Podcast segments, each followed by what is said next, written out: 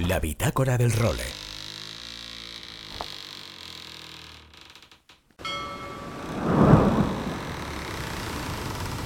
Bienvenidos a bordo del role.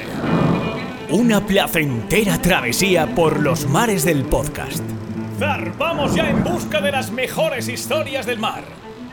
A la caña, Nacho Gómez Zarzuela.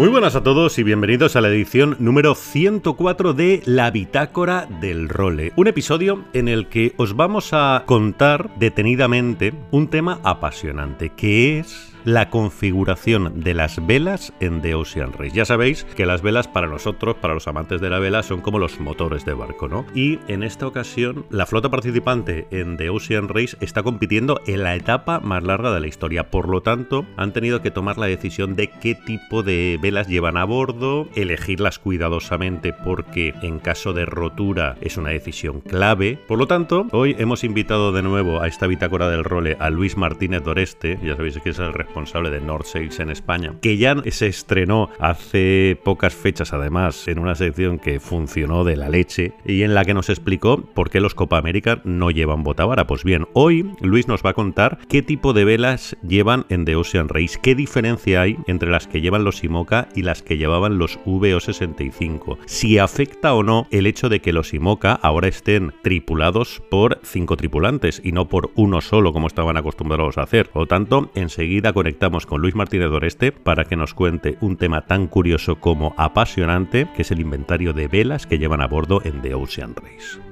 Bueno, y ya sabéis que en The Ocean Race están afrontando en estos momentos la etapa más larga de la historia, 12.750 millas que les están llevando desde Ciudad del Cabo hasta Itajaí, en una etapa en la que llevan ya 11 días de competición, en la que les quedan 9.000 millas por recorrer, llevan casi 4.000, unas 3.750, y en la que el líder es el Olcim, que se escapó desde el principio porque cogió una borrasca que el resto no cogieron. Ya sabéis que la velocidad cuando se navega por los 40 rugientes y los 50 hollantes, por las latitudes de los 40 o 50 grados de latitud sur, depende de que te puedas enganchar a las borrascas que circunnavegan el globo en dirección este, ¿no? Esas borrascas llevan a una velocidad y si los barcos consiguen engancharse a ellas, pues al final acaban devorando millas. Pues bien, el Olcim al principio de la etapa consiguió subirse a una que el resto de barcos de la flota no consiguieron atrapar y se llegó a poner 500 millas por delante del resto. ¿Qué ha pasado? Que el Olcim ha dejado escapar esa borrasca, se ha quedado en una situación más anticiclónica, por decirlo de alguna manera, y sus perseguidores sí que han conseguido engancharse a otra borrasca que viene por detrás. Por lo tanto, a la hora en la que grabamos este podcast, le han recuperado prácticamente toda la ventaja y el Olcim que sigue primero, pero solo lleva 120 millas de ventaja sobre un grupo conformado por el Bioterm, el Eleven Hour Racing y el Malicia que están prácticamente pegaditos. Quien no tuvo tanta fortuna fue el Guyot francés, que sufrió una deslaminación en el casco, se tuvo que volver a Ciudad del Cabo, allí su equipo de tierra examinó tranquilamente la avería y decidieron que no iban a retomar la etapa porque no les daba tiempo sencillamente. Entonces van a reparar el barco en Ciudad del Cabo, irán directamente hasta Itajaí para reincorporarse directamente a la cuarta etapa de la competición. Bueno, y en el Opti Orange, ya sabéis, donde estuvimos la semana pasada en aguas del Real Club Náutico de Valencia, al final que los ganadores fueron Travis Greenberg y Olia Lubianska. Y en lo que a la participación española se refiere, en chicos se llevó el bronce Leo Zabel y en chicas la plata fue para nuestra Blanca Ferrando. Y como siempre, Luis Faguas que nos va a traer su habitual sección del windsurf, además a poquitas horas de irse para Tenerife, porque al final se larga para allá ahora en fallas para poder navegar. Por lo tanto, bueno, aparte de darnos envidia, el bueno de Luis que nos va a traer toda la actividad de su mundo en esta última semana. Yo recuerdo antes de arrancar que ya tenemos nueva web en el role. Bueno, la tenemos actualizada. En el role.com hay dos secciones, la de los podcasts y la de comunicación. Bueno, la de comunicación, a no ser de que tengáis un evento una empresa náutica, no os interesa. Pero la del podcast, lo que hice fue, os lo contaba la semana pasada, dividir todos los episodios del role por categorías. El problema que teníamos hasta ahora es que como van todos juntos, tú por ejemplo te quieres escuchar el serial sobre la historia de la Copa América y tenías que ir rebuscando para encontrar los capítulos. Pues eso ya está corregido. Es decir, tú te metes en el role.com barra podcast y ahí tienes las diferentes secciones que componen este podcast. Por un lado la bitácora del role, por otro las entrevistas, creo que tenemos ya 29 a todos los mitos de la historia de la vela, y por otra las historias del role para escuchar el serial sobre la historia de la Copa América. Además, también tenéis ahí los ocho episodios que hicimos en el podcast Gente de Mar con el Salón Náutico de Barcelona, por lo tanto, cuando os aburráis o vayáis en coche o vayáis a correr, ahí los tenéis todos bien Pues con todos estos contenidos arrancamos ya la edición número 104 de la Bitácora del Role. La Bitácora del Role. Pues seguimos en esta bitácora del role y hoy tenemos la segunda sección de la mano de Norsails para llevaros la información detallada de miles de los aspectos que rodean al mundo de las velas y que vamos, nos tienen a todos enganchados y más después de ese debut que tuvimos con esa famosa incógnita que despejamos de por qué los nuevos Copa América no llevan botavara, ¿no? Pues bien, hoy hemos querido centrarnos en otra de las regatas que nos tiene a todos locos y que seguimos aquí en el role y que además ahora día a día nos tiene a todos enganchados al ordenador siguiendo el tracker y más porque su flota está a punto de meterse con las condiciones más salvajes del mundo como son en las del Océano Sur bajando el paralelo 40 y para explicaros precisamente cómo son las velas de The Ocean Race, qué peculiaridades tienen y todo lo que la rodea, queríamos invitar de nuevo en esta bitácora del role a don Luis Martínez Doreste. Luis, muy buenas y bienvenido de nuevo. ¿Qué tal, Nacho? ¿Cómo estás? Encantado de estar aquí otra vez para contarte historias y curiosidades. Pues muy bien, muy bien, muy contento, Jolín, de tenerte aquí de nuevo, porque si el tema de la última conexión que hicimos, que fue el de la no votaban en los Copa América, era apasionante, el tema de las velas de, de Ocean Race también lo es, ¿no? Y más en una edición como esta, en la que hemos tenido dos clases en las primeras etapas, como han sido los Simoca y los VO65, que la gente evidentemente imagina que no tienen un, digamos, un armario ropero de velas igual en los dos, pero que hoy tenemos la oportunidad de explicarles, ¿no? También cuáles son las principales diferencias entre las velas que llevan los IMOCA que están compitiendo ahora y los VO65 que tan acostumbrados estamos a ver en los últimos años en esta Ocean Race. Pues mira, el, digamos el producto sí eh, es el mismo, porque la mayoría de las velas son 3DI. Y luego te diré una curiosidad acerca de estas 3DI, pero ambos tanto el Volvo 65 como el IMOCA llevan velas 3DI, que es una es una vela composite que nos daría para hablar en otra charla, si quieres, solo de este tema. Pero bueno, la construcción es la misma, es 3DI, lo que pasa es que evidentemente el IMOCA es un barco y el Volvo es otro. El diseño tiene que ser un poco diferente. El número de velas también es la, es la misma porque, como hablaremos más adelante, les está permitido mm, tener 12 velas en total. En definitiva, 3DI 760, ¿y esto qué quiere decir? Que lleva aramida y lleva dinema, pero no lleva ni un solo denier, como lo llamamos nosotros, de carbono, o sea, no hay carbono. Y me preguntarás, ¿y, eso por qué? Sí. Es, es una regla de, de, Ocean Race, pero no solo de Ocean Race, también en otras regatas no se usa el carbono por las transmisiones del barco.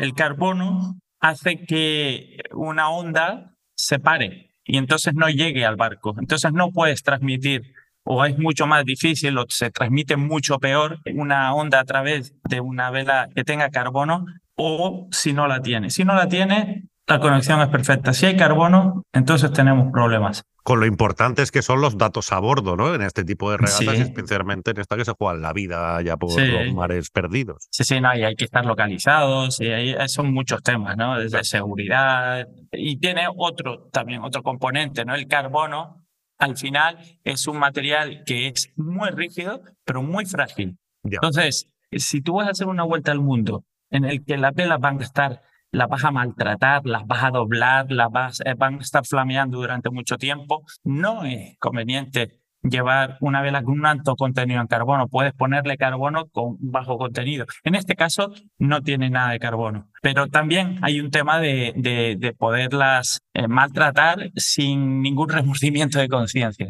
porque, porque se puede romper por, por flexión, ¿no? Qué curioso, la verdad. Y al final, bueno, y que el tema de las comunicaciones sea el motivo es totalmente entendible. Yo me imaginaba antes de que diera la explicación que podría ser un tema presupuestario, a lo mejor para contener gasto, para tal, pero no, no, no, es una explicación muchísimo más terrenal. Pues mira, tenemos los materiales claros, son todas 3DI, comentabas que mm, tenía... Excepto los, los SPIs, ¿eh? hay, hay el SPIs, el, el, A2 y el A7, pues estos son, son maxicotes o son nylons, excepto estas dos velas, las demás sí que son 3DI. Vale, vale. ¿Y qué tipo de vela llevan a bordo? O sea, una mayor imagino, un tormentín imagino, y de ahí para adelante ya me pierdo. El tormentín es la única vela que es obligatoria en el inventario de velas, tanto para el IMOCA como para el Volvo 65.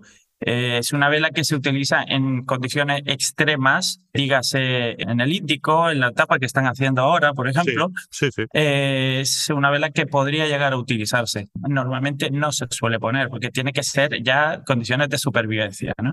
El resto de las velas se diseñan para tener un, un buen performance durante toda la etapa en la que se está utilizando. Y son comunes, pues la mayor, el J2, el J3, los dos asimétricos, como he dicho, el Masthead Code Zero, ¿no? Es, esto es un código cero, a, tope de mástil. Y después, y después tienes, me preguntaba, ¿qué diferencias hay? Por ejemplo, el IMOCA no tiene un J1 y el IMOCA llevan los famosos outriggers, ¿no? Que son una especie de botalones que salen eh, lateralmente de los barcos y, claro, salen bastante. ¿Qué pasa? Que por culpa o gracias a eso, tú no puedes llevar un foque que pase por detrás del outrigger, porque no puedes. Entonces, claro, no puedes llevar un masthead Code Zero tan largo como lo lleva el Volvo. El Volvo, al no tener este outrigger, pues puedes tener un, un Genova grande y plano, que es al final este código cero, mucho más largo de pujamen. Esto no puede ser así en el IMOCA. Como tienes el outrigger, el outrigger va desde Head, desde arriba del todo, pero eh, claro, lo apuras todo lo que puedes al, al outrigger. Al final es como un foque grande. Y el Outrigger, el otro día, curiosamente, lo estuvimos comentando en la retransmisión que hacíamos en el Museo de Ocean Race de la, de la salida de tres. Nos contaba Pedro López de Merlo que sirve para el palo, ¿no? Para sustentar el palo. Eh, claro. El que lleva. Sí, sí son los obenques. El outrigger, al final, realmente son unos obenques que te pueden llegar a evitar eh, llevar crucetas, ¿no? Si eh, cuando está bien diseñado, pues, pues la mayoría no, bueno, es que, es que no llevan crucetas. Entonces, eh, la sección del palo es un poquito más ancha y claro, la sujeción del mástil es como un triángulo mucho más ancho, ¿no? estás anclando los estáis a mucha más distancia, lo tienes mucho más palanca. Por lo tanto, es mejor. En teoría es mejor así, pero tiene sus limitaciones, ¿no? Como lo que te acabo de decir de las velas. Por ejemplo, por, por un ejemplo, el código cero más head del IMOCA tiene 220 metros cuadrados y el del Volvo tiene 300. Ahí hay una diferencia de 80 metros cuadrados, que no es. Es una animalada, claro, claro, claro. Y esos son básicamente los, las diferencias en velas. ¿eh? Podemos hablar también de cuándo se utilizan esas velas, que es lo realmente creo yo interesante. Claro, y además yo también tengo una curiosidad con respecto precisamente a su uso, ¿no? A lo que acabas de comentar. Y es si hacen velas específicas para unas condiciones determinadas, como lo que decíamos el tormentín, que solo se saca cuando hay condiciones mega extremas, o intentan llevar velas polivalentes, por decirlo de alguna manera, a bordo, Luis. No, tienes que eh, evidentemente tienes que llevar velas polivalentes. Pues tú tienes 12 velas incluyendo el tormentín. Si quitas el tormentín mm, de la ecuación, porque esa es obligatoria, pues tienes 11 velas que tú puedes diseñar a tu antojo. Hay otra diferencia también entre los Volvo y, eh, las velas de Volvo y las velas de Imoca. Las velas de Volvo son One Design, son todas exactamente iguales. Y las de Imoca no, porque cada proyecto pues tiene su manager, tiene su persona y su diseñador de, en este caso, quien sea, pues los de North Sales para todos los que llevan, que hay cinco barcos que llevan North pues tienes su diseñador asignado y, siguen el proceso de diseño del barco y luego acople de las, de las velas. Es un proceso muy largo en el que el diseñador de la vela entra desde el principio, no cuando ya el barco se está construido, que es muy diferente. Entonces, estás, nosotros proponemos muchas cosas para que luego el barco se diseñe de una cierta manera. Y es una, nos involucramos desde el principio. En el Volvo es lo mismo, exactamente igual, pero lo hacemos para todos los barcos. Claro, como son monotipos, al final no hay diferencias entre uno y otro. Claro, tiene todo el sentido del mundo. Qué chulo. Sí. Bueno, sí, lo que pasa es que me he ido por. Eh, te he contestado otra pregunta de quizás. no, no, pero, pero bien hecho, joder. Al final es que también es una grandísima diferencia entre Volvo y, y Moca, solo el hecho de que todos los barcos tengan las velas iguales o no. Al final es importantísimo. Yo tengo una otra curiosidad con respecto a los IMOCA y es que, claro, ahora estamos asistiendo a un momento histórico en, en unos IMOCA que llevan ya muchísimos años navegando, y es que por primera vez están tripulados por una tripulación al completo. Es decir, no solo son una o dos personas, como pasaba siempre con los IMOCA. Este hecho que conlleva evidentemente que se le exija más al barco y se le lleve más al límite de sus prestaciones, ¿condiciona también el diseño de las velas? Sí, por supuesto. No es lo mismo llevar una persona a bordo que ocho. Eh, o cinco, las que sean. Eso implica llevar una tripulación completa, apretar mucho más el barco. Eso siempre será así, porque tienes más manos tienes muchos, bueno, los turnos, ¿no? De todo el rato, las guardias, estás todo el rato trimando el barco y llevándolo hacia su límite. Esto no es así cuando navegas solo, es, es imposible. Así que las velas que se diseñan para una tripulación completa ya son diferentes por diseño, que ahí también podríamos entrar en otra, en otra charla de cómo es el diseño para unos y para otros. Pero sí te podría decir una, una diferencia más, que eso también es, es otra diferencia.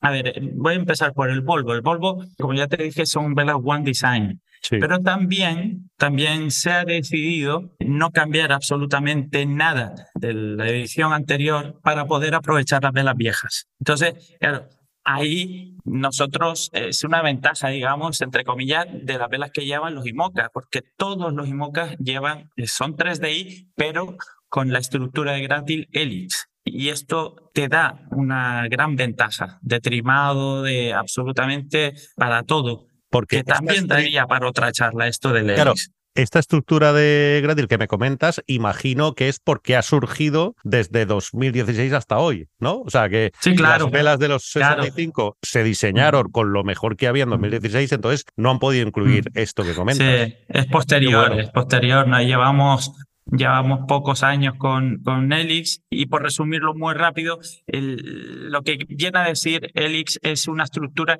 en la que la vela soporta un porcentaje bastante alto de la carga total. Por lo tanto, el cabo antitorsión tiene mucha menos carga, tiene mucho menos carga.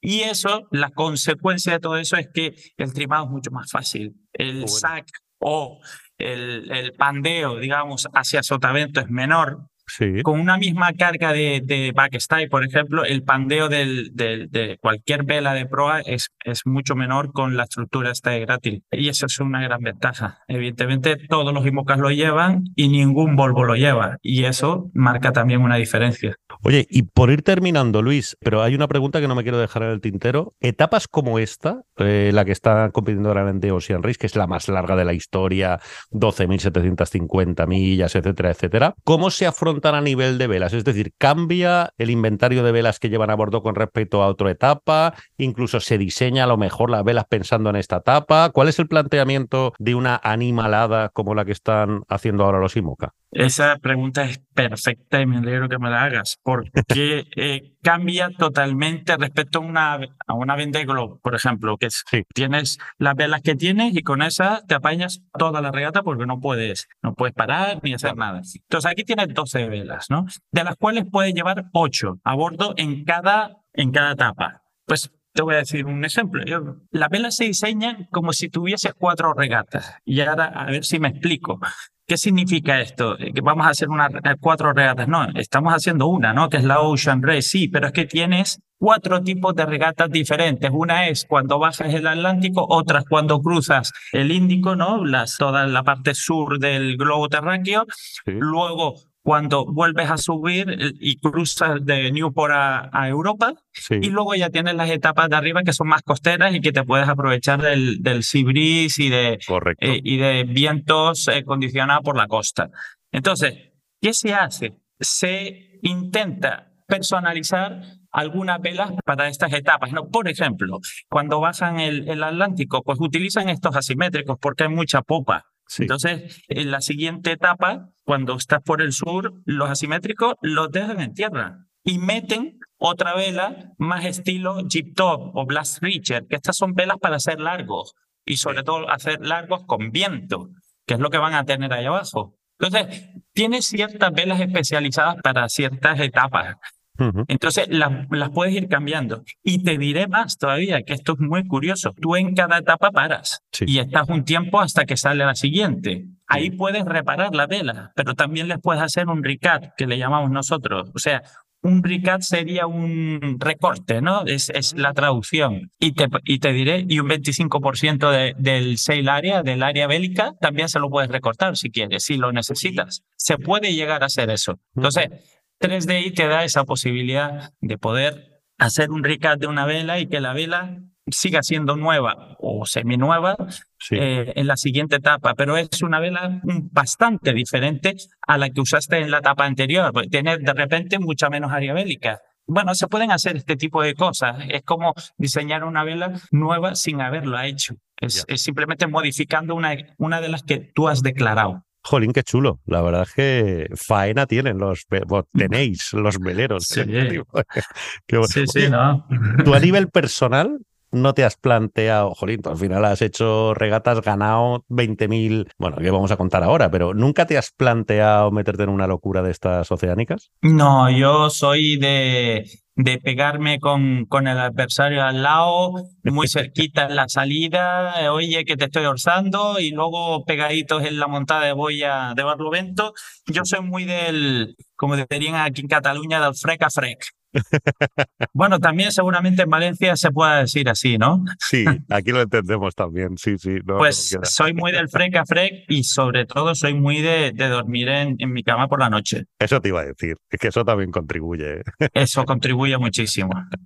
Entonces, no, yo no soy un, un navegante oceánico, nunca lo he sido y creo que nunca lo seré, pero vaya, mm, yo no digo nunca, pero creo que no lo seré. Muy bien, Luis. Pues oye, no sé si nos dejamos algo en el tintero, pero creo que hemos repasado un repasito bastante bueno de cómo están menos configuradas las dos clases a nivel de velas que están compitiendo hoy en The Ocean Race. Pues yo creo que tampoco. Está más o menos, eh, hemos hecho un pequeño resumen de todas las cosas que, de las que se puede hablar en esta regata, pero sí, ahora solo falta que pasen cerca de Nemo, del punto Nemo, que no tengan mucho frío y que las velas funcionen perfectamente. Bueno, sí, invito a todos nuestros oyentes, evidentemente, que quien tenga cualquier duda, cualquier sugerencia, quiera que le ampliemos, el Pepe Luis o cualquiera del grupo de especialistas de Sales, que le amplíe cualquier información sobre esta o cualquier otro asunto relacionado con las velas, por favor que nos escriba a nachogomez.elrole.com o a través de las redes y estaremos encantados en próximas secciones en ir solucionando todas vuestras dudas. ¿No es así, Luis? Será un placer, ¿no? Que nos envíen también propuestas. Por supuesto, nosotros siempre abiertos a, contestar siempre y cuando sepamos contestar lo que nos preguntan, porque no somos sabios en todo, pero lo intentaremos. Exacto, y si no lo estudiaremos, hombre. Sí, sí, sí. Pues muchísimas gracias, Luis. Gracias a ti, Nacho. Un saludo. Un saludo. Don Luis Martínez Doreste trayéndonos otro tema apasionante relacionado con las velas, como ha sido en este caso, la configuración que tienen en The Ocean Race. Seguimos. La bitácora del role.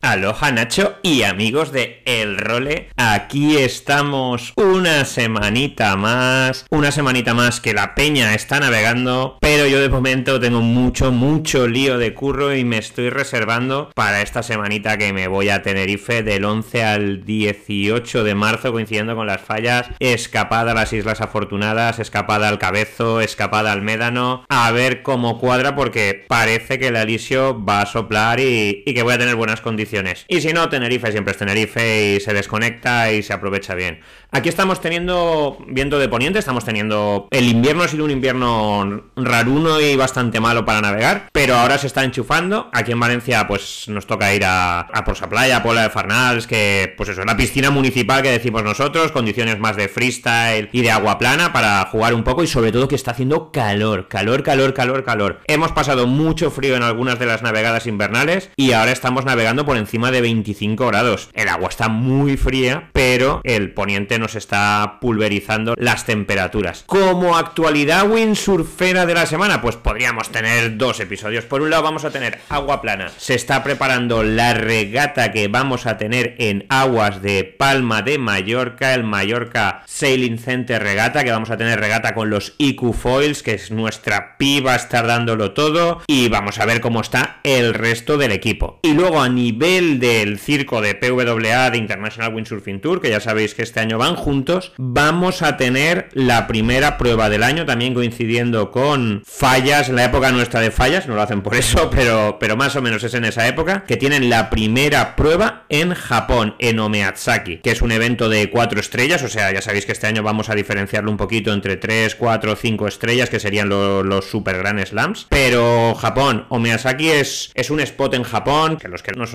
desde hace mucho tiempo, los que lleváis mucho tiempo navegando, recordaréis estos temporales ahí asiáticos en Bjorn, con Robin Ash, con Jason Polakov en condiciones muy muy duras y además ahora tienen los japos, tienen a Takuma Suji que está muy muy fuerte. Yo estaba hablando con, con Mark Paré que estaba de camino para allá, le dije, Mark, tío, mándame algún audio para poner a los compañeros del role y me dijo, es que me pillas en subidas de aviones y demás y lo hemos tenido complicado. Pero vamos a ver si nos puede contar algo desde el país del sol naciente. Aquí destacamos también que nuestro Rafa Cerveró estuvo el año pasado de juez de slalom, pero este año no me ha dicho que se vaya de juez de olas. Igual os tengo alguna sorpresa que contar de cara al año que viene, pero ya sabéis que Japón está muy muy lejos y mandar a alguien para allá es bastante caro. Y luego el resto de cosas, pues destacaros en la actualidad windsurfera. En la página de PWA tenéis varios vídeos de estos que están muy bien. Tomás Traversa sigue surfeando Nazaré, espectacular. La verdad es que Nacho nos hemos de organizar tú y yo un viajecito para ver Nazaré pumpeando, a ver eso si es tan bestia como parece. Igual si coincide con algún evento tipo los TP52 que no están en Nazaré, que estarían en, algún puerto de Portugal, pues podemos hacer una escapadita para allá. Y si no, pues si coincide que hay algún windsurfero por ahí, hacer una escapada. Luego tenemos uno de saltos muy altos de, de Ricardo Campello. Ya sabéis que Ricardo es uno de los más, más potentes en olas. Siempre ha estado ahí en el top 5. Todavía no ha conseguido el campeonato del mundo, pero lo ha estado rozando en varias ocasiones. Y vamos a ver este año con este tour que nos podemos encontrar de condiciones muy variadas. O sea, condiciones ya no de, de Pozo, Tenerife y Silt, que ahí Philip Coster prácticamente era imbatible, pero en un tour tan abierto yo me la voy a jugar, yo voy a apostar que en el podio, no todavía, en, primero, segundo y tercero van a estar Víctor Fernández, va a estar Marc Paré y va a estar Brauciño, Marcilio Brown. Esa es mi, mi apuesta para esta temporada. Es una apuesta arriesgada porque hay mucho, mucho nivel y muchas, muchas pruebas. Pero vamos a ver a final de año cómo queda. Ya decís vosotros cómo, cómo os parece. Pues nada, Nacho, amigos, eh, que tengáis buena semana, los valencianos que tengáis buenas fallas,